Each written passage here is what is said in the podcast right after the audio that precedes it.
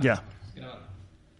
Bienvenidos una semana más al podcast de Illusion Lab, una actualización semanal de la comunicación en salud. Tenemos como cada semana a Alba Muñoz. Hola, ¿qué tal? No pongas vocecita de interesante porque ya es todo el día con una voz de... De, de- De camionero, sí. Dilo, no pasa nada. Bueno, también tenemos que saludar al trancazo de Alba Muñoz. Aquí también está, hola, hola. Y a su lado tenemos a Casi, el constipado Alex Barros. Hola, ¿qué tal? Y, y nada, y dentro de poco nos dejará porque creo que sus padres vienen a buscar las llaves de casa.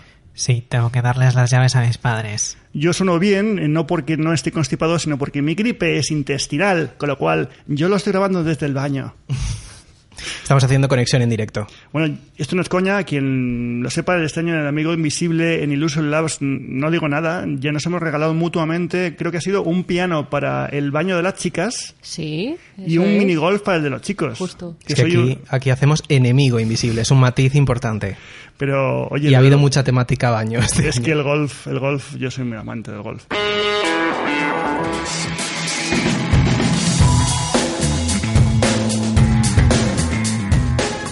Os recordamos que nos podéis seguir en cualquier red social con el hashtag podcast ilusión. Y si queréis también podéis seguirnos en las redes sociales, Twitter, Facebook, Instagram, donde os dé la gana, arroba Illusion Labs. Sería muy chulo que por una vez movieseis el culo y nos dijeseis algo a través de las redes sociales, una sugerencia, una pregunta, una coña, un troleo, que no solamente sean conectando puntos, que aburridos, que ya no saben ni qué hacer. Algún día se meterán aquí y nos de- joderán el podcast, pero bueno, mientras yo esté aquí no se podrá. Si quieren el premio del año que viene de mejor troleo, van a tener que subir el nivel, ¿eh? Bueno, hablando de premios Healthcare Creators, esta semana también nos llegarán todos los premios que perdimos en la basura. Ah, sí, correcto. Sí, Para sí, quien sí, no sí. se enteró, los premios Healthcare Creators son unos premios a los eh, creadores de contenidos en salud.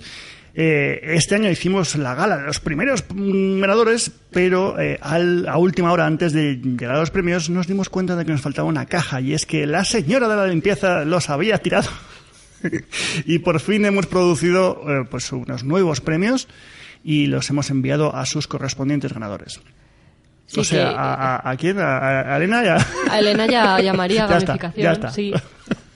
Que los van a recibir, vamos. Yo creo que cuando estén escuchando el podcast ya lo habrán recibido. Pues que pongan una foto y lo digan, hombre. Bueno, vamos, hoy vamos a hablar de otra cosa.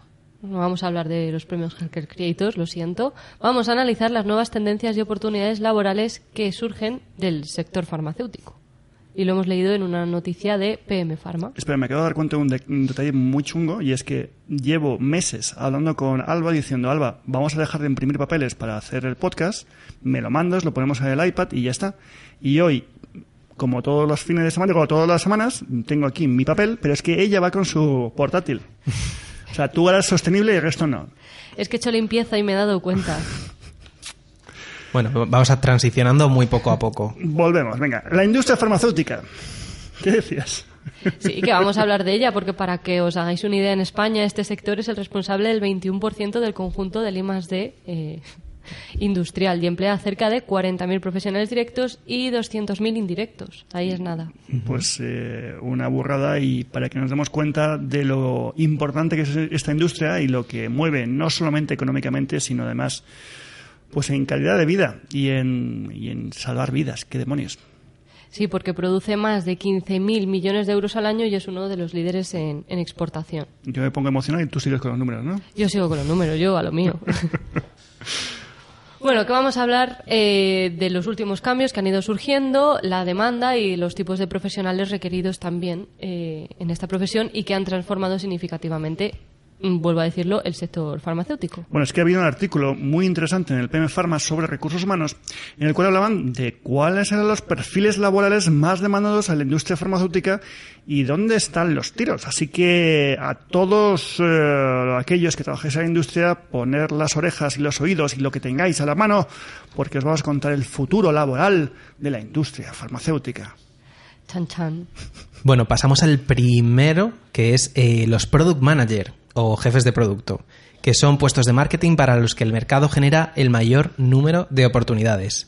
Se requiere un conocimiento científico elevado, aunque el valor diferencial de estos profesionales es la parte competencial. poseer una buena capacidad analítica, estratégica y así como habilidades de comunicación para trasladar la estrategia a sus redes de ventas. Esas son las claves de, de un desarrollo exitoso. Con las nuevas tecnologías también se les exige altos niveles de innovación, iniciativa y que sean capaces de aportar una visión y soluciones novedosas ante dificultades. Eh, según dice el artículo de PM Pharma, los product managers pueden tener un salario entre los 40.000 y 60.000 fijos más una variable. Esto estamos, hablando de los que se dedican a la atención primaria, pero cuando son eh, product managers que se dedican a intrahospitalarios, su sueldo puede estar entre los 60 y 85.000 euros fijos más variable. Conclusión, nos hemos equivocado de puesto de trabajo.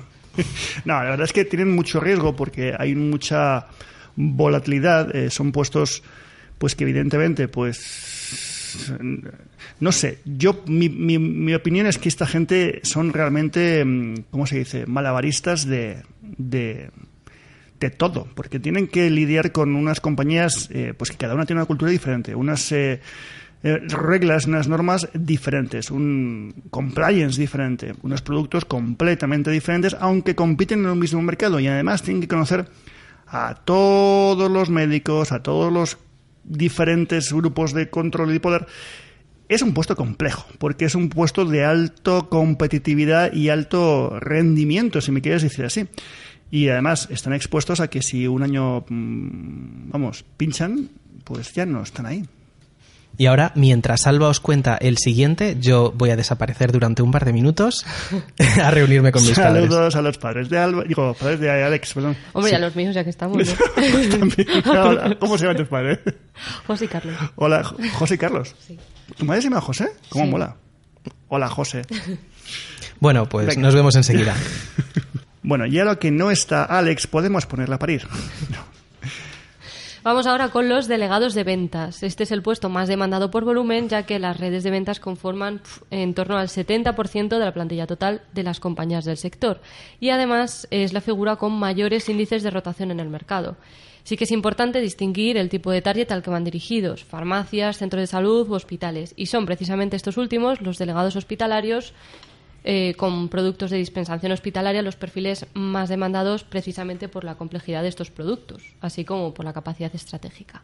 El delegado de ventas intrahospitalario se sitúa en una banda salarial de entre 55.000 y 65.000 euros fijos más variables. Hay que añadir que aquí las variables son muy importantes porque precisamente los resultados son los que les van a destacar entre unos y otros. Este puesto es un puesto muy, a ver, ¿cómo decirlo finamente? Jodido. Porque no solamente es un puesto de estás constantemente en la picota, sino que además tienes que representar la parte emocional de la marca. Ellos son la marca.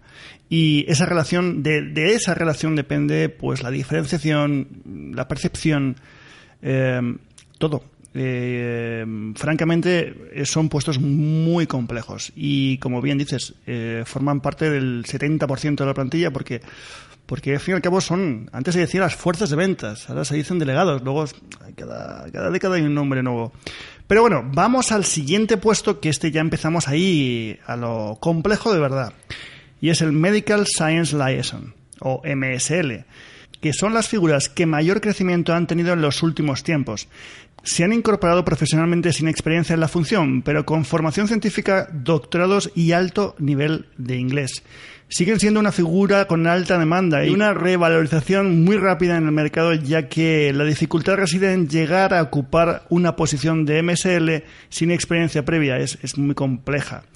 La ventana de oportunidad se abre, es enorme. Son puestos que tienen un salario entre los 45.000 y 65.000 euros fijos más variable.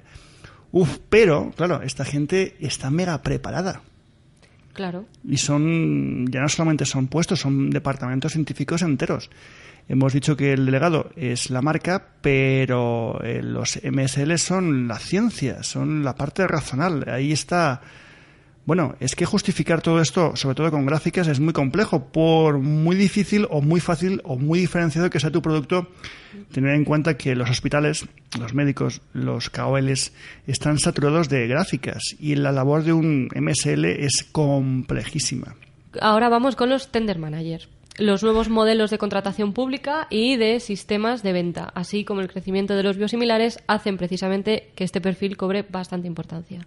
Actualmente se trata de un perfil que está enfocado a definir la estrategia de aproximación a los concursos y poder diseñarla y trasladarla también a los equipos de terreno.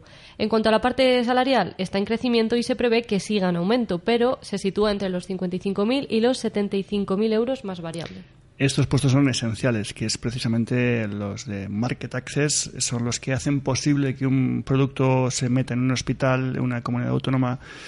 Son los negociadores, ¿no? Son lo, aquí, yo creo que el- la gran concentración de actividad de la industria farmacéutica está aquí. También te digo que es un, es una, es un puesto muy complejo. Ya no solamente en, en cuanto a conocimientos, experiencia y tablas, sino mm, también la capacidad de negociación ¿no? y, tener herramientas, porque a lo mejor tú tienes un producto maravilloso, pero no tienes herramientas de negociación, pues te dan por saco. Y no olvidemos que estos puestos también van por objetivos. Son, este es un puesto muy complejo. Yo le tengo mucho respeto como a todos, pero este especialmente porque me parece ya que son malabaristas profesionales. Totalmente. Medical Advisors o Medical Managers, figura clave en el trabajo con los equipos multifuncionales. Con frecuencia las empresas del sector están demandando que dichos perfiles sean graduados en medicina y sobre todo especializados en oncología, hematología, inmunooncología y que estén finalizados en el MIR, o sea, que tengan el MIR y que cuenten con uno o dos años de experiencia con la dificultad que ello conlleva dada la escasez de médicos en la industria farmacéutica y tiene un salario entre los, atención, 55.000 y 85.000 más variable. También te digo, el que sea medical advisor es casi Dios. Esto es como Juego de Tronos. Esto ya ha llegado al último escalón. Sí, sí, ya son platino. Mir, eh, ¿qué más? Negociadores, experiencia. Esto es como esto es como el Mario Bros, la, la pantalla final con el, con el malo. Sí, es una carta a los Reyes Magos completa. No, este, este- estas posiciones sí que son muy, muy complejas porque, y sinceramente, mm, todos mis respetos porque pff, aquí ya no solo, solo te piden una formación brutal, sino también una experiencia mucho más brutal. Y sí, ya ha vuelto Alex. Aquí estoy de nuevo, he hecho mi entrada triunfal. Yo lo que me sorprende de todo este artículo es, es que todos los puestos que están diciendo, los nuevos, si quieres decirlo así, son los MSLs eh, los, y los medical managers, depende de qué posición en qué laboratorio.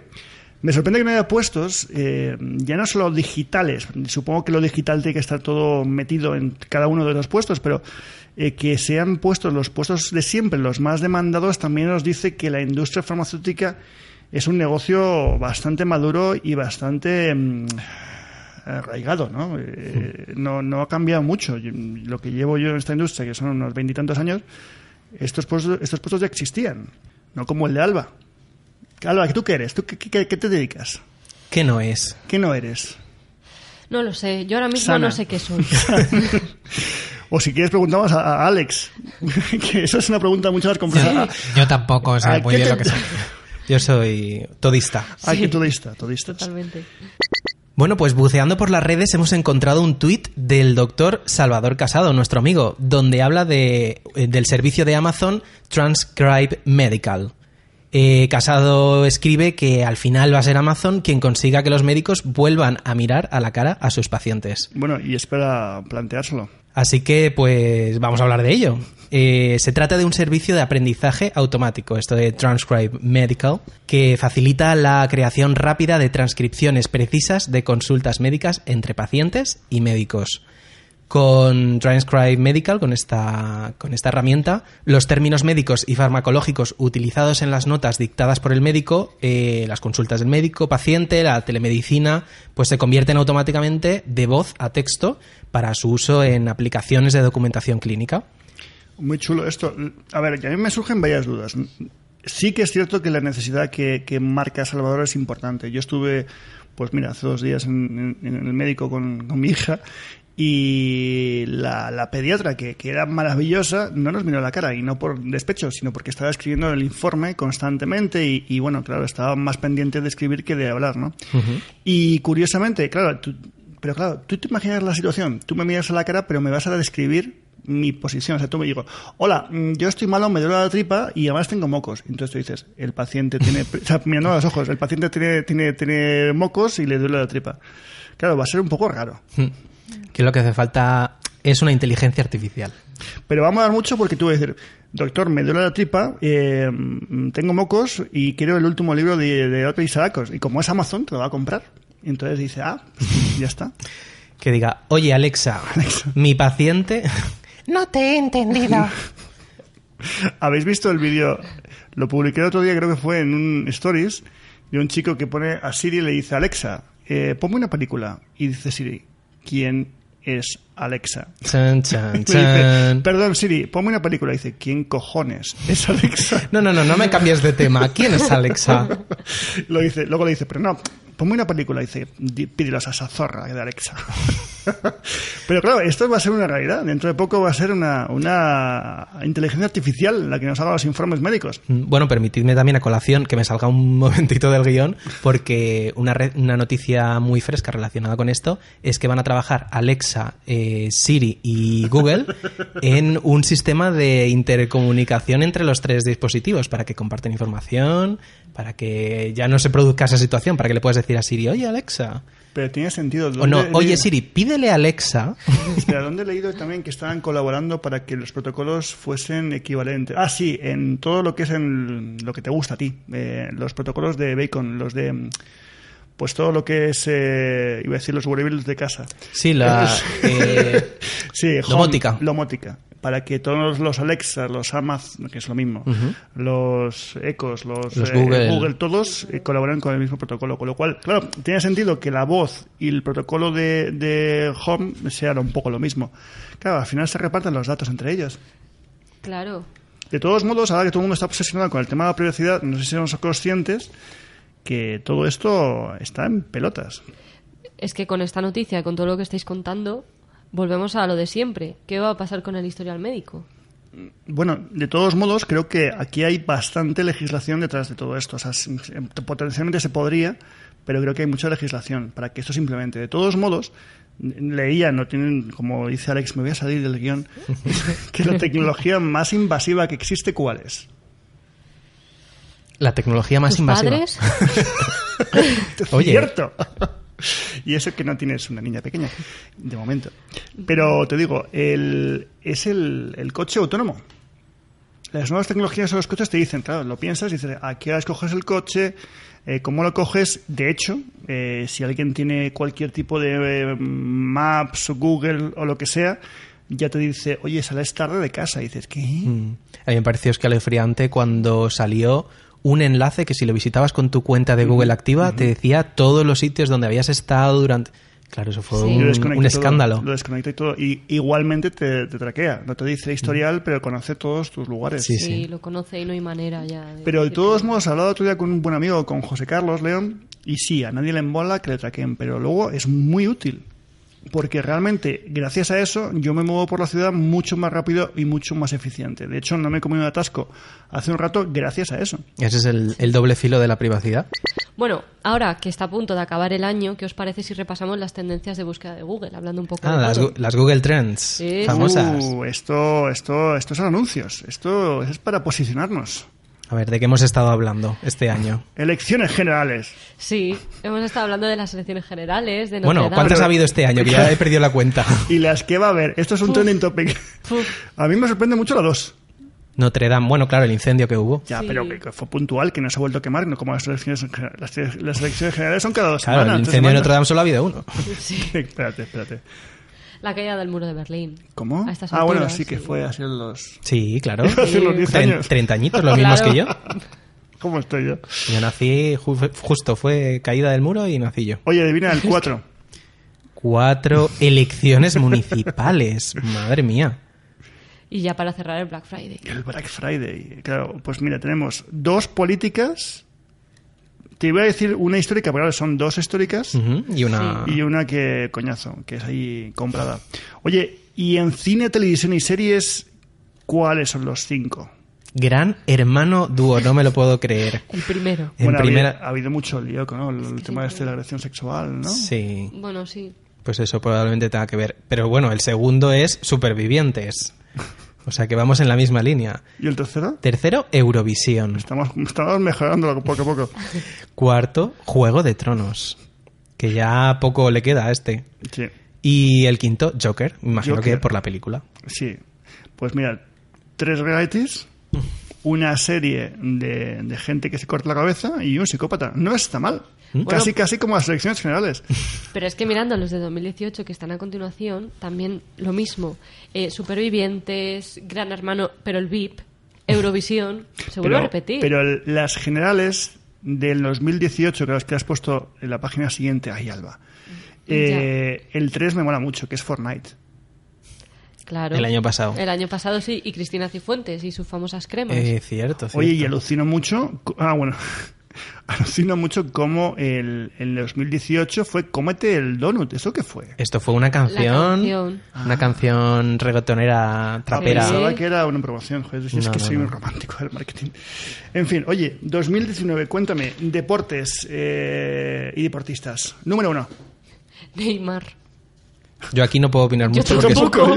bueno, nos hemos juntado tres Wimbledon, pues Wimbledon, Rafa Nadal, Rafa ¿Qué tiene que ver con lo Wimbledon? Copa América Y Liga y Santander. Y la Liga Santander. Santander. Pues muy bien, sí. ahí está. Sin comentarios. No está mal. Luego, Personalidades. Rubalcaba. Es que se murió. El top 3 es la Ah, polla. ostras, no me acordaba. Las personalidades es por, Eh, por el fallecimiento. lo mismo. Pero es Sí. genial. El tercero, Albert y Rivera. Albert Rivera, que también ha muerto de cierta forma. Yo creo que es más por el embarazo. Y bueno, y María Jiménez, que no sé por qué está ahí. Y luego Rosalía. La Rosalía, que la Rosalía que en el año anterior estaba en el número uno Por eso, sí. y ha sí. bajado al quinto. Sí. Mm, mm, Pues mm, ahora se mm. codea con las Kardashian, con lo Sí, cual... sí, sí. oye, Sí, es verdad eso. Bueno. Y luego dos categorías más que son ¿qué es y cuándo? Sí, A ver, ¿qué es Ah, qué bueno. listeriosis? es que este año ha ¿Qué marcado es el verano. carne mechada? VTC, sí. CDR, Y da- CD-ROM y Dana. Dana. que- que- Dana era- Ah, sí, el, huracán, ¿no? Sí, sí, sí. ¿Y cuándo, cuándo se cambia la hora? Es ese. A mí me encantan estos, escribir, em- empezar a escribir una frase y a ver lo que te dice Google. Sí, que además da igual los años que pasen, que la gente se sigue preguntando cuándo se cambia la hora. Bueno, yo me lo sigo preguntando. Claro, ¿eh? es que- Yo yo el que primero. nadie lo sabe, solo las noticias. ¿Cuándo empiezan las rebajas? Importante. ¿Cuándo juega Nadal? Está relacionada con el deporte. ¿Cuándo es carnaval? y cuándo es Semana Santa. La gente no tiene muy claro las No, Pero es que estoy viendo el 2018 y es muy bueno. Es que hemos pasado de carne mechada a ¿qué es cachopo? Sí. VTC, ¿qué es? O sea, ahí se mantiene la VTC. ¿Mm? ¿Qué es una qué es una moción de censura? Eso se lo he enterado ya. Y luego, cuatro, ¿qué es la derogación de la prisión permanente revisable? Aquí hay, aquí chicha, o sea, aquí hay interés. Y luego, eh, NFC, ¿qué es? O sea, de todos modos, a mí lo que me pone nervioso no son las búsquedas, es el vídeo que ha hecho Google. ¿Lo habéis visto? ¿El vídeo que ha hecho Google de qué? de pues de este vídeo con las Ah, tendencias sí. ha hecho No, no, un no vídeo con ¿cómo se dice? Eh, NSR no ¿cómo se dice? Ah, lo de AMR. ASMR. ASMR ¿qué, eso. qué es? hola Podemos hacer una hola Albert ¿cómo estás? Vamos a hacer edición ASMR. espera un segundo voy a coger agua Bueno, es, esos ruiditos los haces igualmente en todos los capítulos. No hace falta hacer un especial ASMR. en fin mientras me ahogo coño El ASMR es un deporte de riesgo. No hay que, no hay que No, practicarlo sin no es, saber. no es fácil Eh, aquí tenemos una experta que es Alba creo que adora el SMR ¿verdad? Me encanta. Todas puesto- las noches pongo un poquito y me duermo plácidamente. ¿No te pone más nerviosa? Sí, claro. La ironía, la ironía. es que me dijo ayer me chivó que en su casa la toman el pelo con el SMR Sí. Lo digo por si alguien quiere trolearla no sé así pero vamos no lo digo con mala leche Podéis, arroba Illusion Labs. Por cierto, eh, quiero, quiero, quiero, quiero lanzar un reto a toda la audiencia, a los millones de personas que nos escuchan cada día. ¿A todos los millones? A los millones de, pero de este mes, porque no del mes que viene. Vale. Los nuevos. Y es que quiero, quiero, quiero hacer un concurso navideño. ¿Otro concurso? Sí, tengo, tengo un, un espíritu navideño muy agudizado y, y me gustaría lanzar, mira, tenemos un montón de cuadernos muy chulos que, que colgaremos en las redes sociales para que los veáis de Illusion Labs, que, que casi no se ve el logotipo, por cierto, ¿Qué dice? Por eso son chulos. Son... no, porque son negros y pone... ¿Qué pone? Eh, think different, no, que es... eh, Make... Think different, ¿sabes? ponía Qué plagio. Eh, Make, make it happen, algo, ¿no? make it happen. sí, make it happen. Unos cuadernos negros preciosos que ponen Make It Happen y, y- y- y es en blanco para que escribáis el futuro. Es un libro, digo, un libro, un cuaderno muy chulo. Sí, sí, doy Pero fe. claro, no, no vamos a regalarlos porque sí. No, Hay no. que, hay que ganarse, es como la fama. Y he pensado, no sé por qué, mira, es que la Navidad para mí es, no sé, es amor, es compañía, es troleo. ¿Y por qué no trolear a mis amigos de Conectando Puntos? Con lo cual, el concurso es el siguiente. Es, ponéis un Christmas con Conectando Puntos, tiene que ser bonito, divertido, sobre todo divertido, eh, no ofensivo, o mucho, eh, donde ellos sean los protagonistas y ponga Illusion Podcast, conectando puntos. Y el hashtag si es Christmas Ilusión. Y luego, evidentemente, les tagueáis tanto a Mañez como a Chema, como a Conectantes. Y bueno, eh, los 10 primeros se llevarán un, Un cuaderno, cuaderno. edición Cuaderno. limitada. Y si superamos los 30, los 30 tendrán cuaderno. Doble ahí, reto. Ahí lo dejo, ahí lo dejo. Ahí, para que vean lo que es interacción. No hay libros gratuitos, por favor, a mí libros. No, no, cuadernos. Vamos a llenar la red de fotos de Conectando Puntos vestidos de bola de Navidad. En fin, oye chicos, eh, creo que ya hemos tenido un podcast ya importante. La semana pasada no tuvimos y... Oye, la semana que viene, ¿qué, qué hacemos? ¿Este es el último o, el- o el- o la que viene hacemos el último? Pues en teoría debe haber podcast, pero es que estoy de viaje. Yo creo Vaya. que, me estoy, estoy fuera. Yo- Entonces yo voy a intentar, hacemos una cosa, yo me conecto. Yo me conecto como hice en, en, en Austin y, y si no puedo, pues, pues Bueno, a ver si hay que- huevos de haceros un podcast, coño, sin la estrella. ¡Ja! Uy, pues sin ningún problema. ¿Verdad que sí, Alba? No, Sin si ningún lo problema. sin Alba, no conmigo. Me lo hago yo yo solo. En fin, oye, pues Alba Muñoz, eh, redactora y impulsora y la estrella de este podcast, muchas gracias. A vosotros. Y Alex ¿eh? Barros, productor y, eh, y bueno, y ama de llaves de su casa con sus padres. y- muchas gracias. Muchas gracias a vosotros igual. y el alma eh, que habla igual, si está en el podcast como si no, Albert Ibars. Gracias. En fin, hasta la semana que viene. Adiós.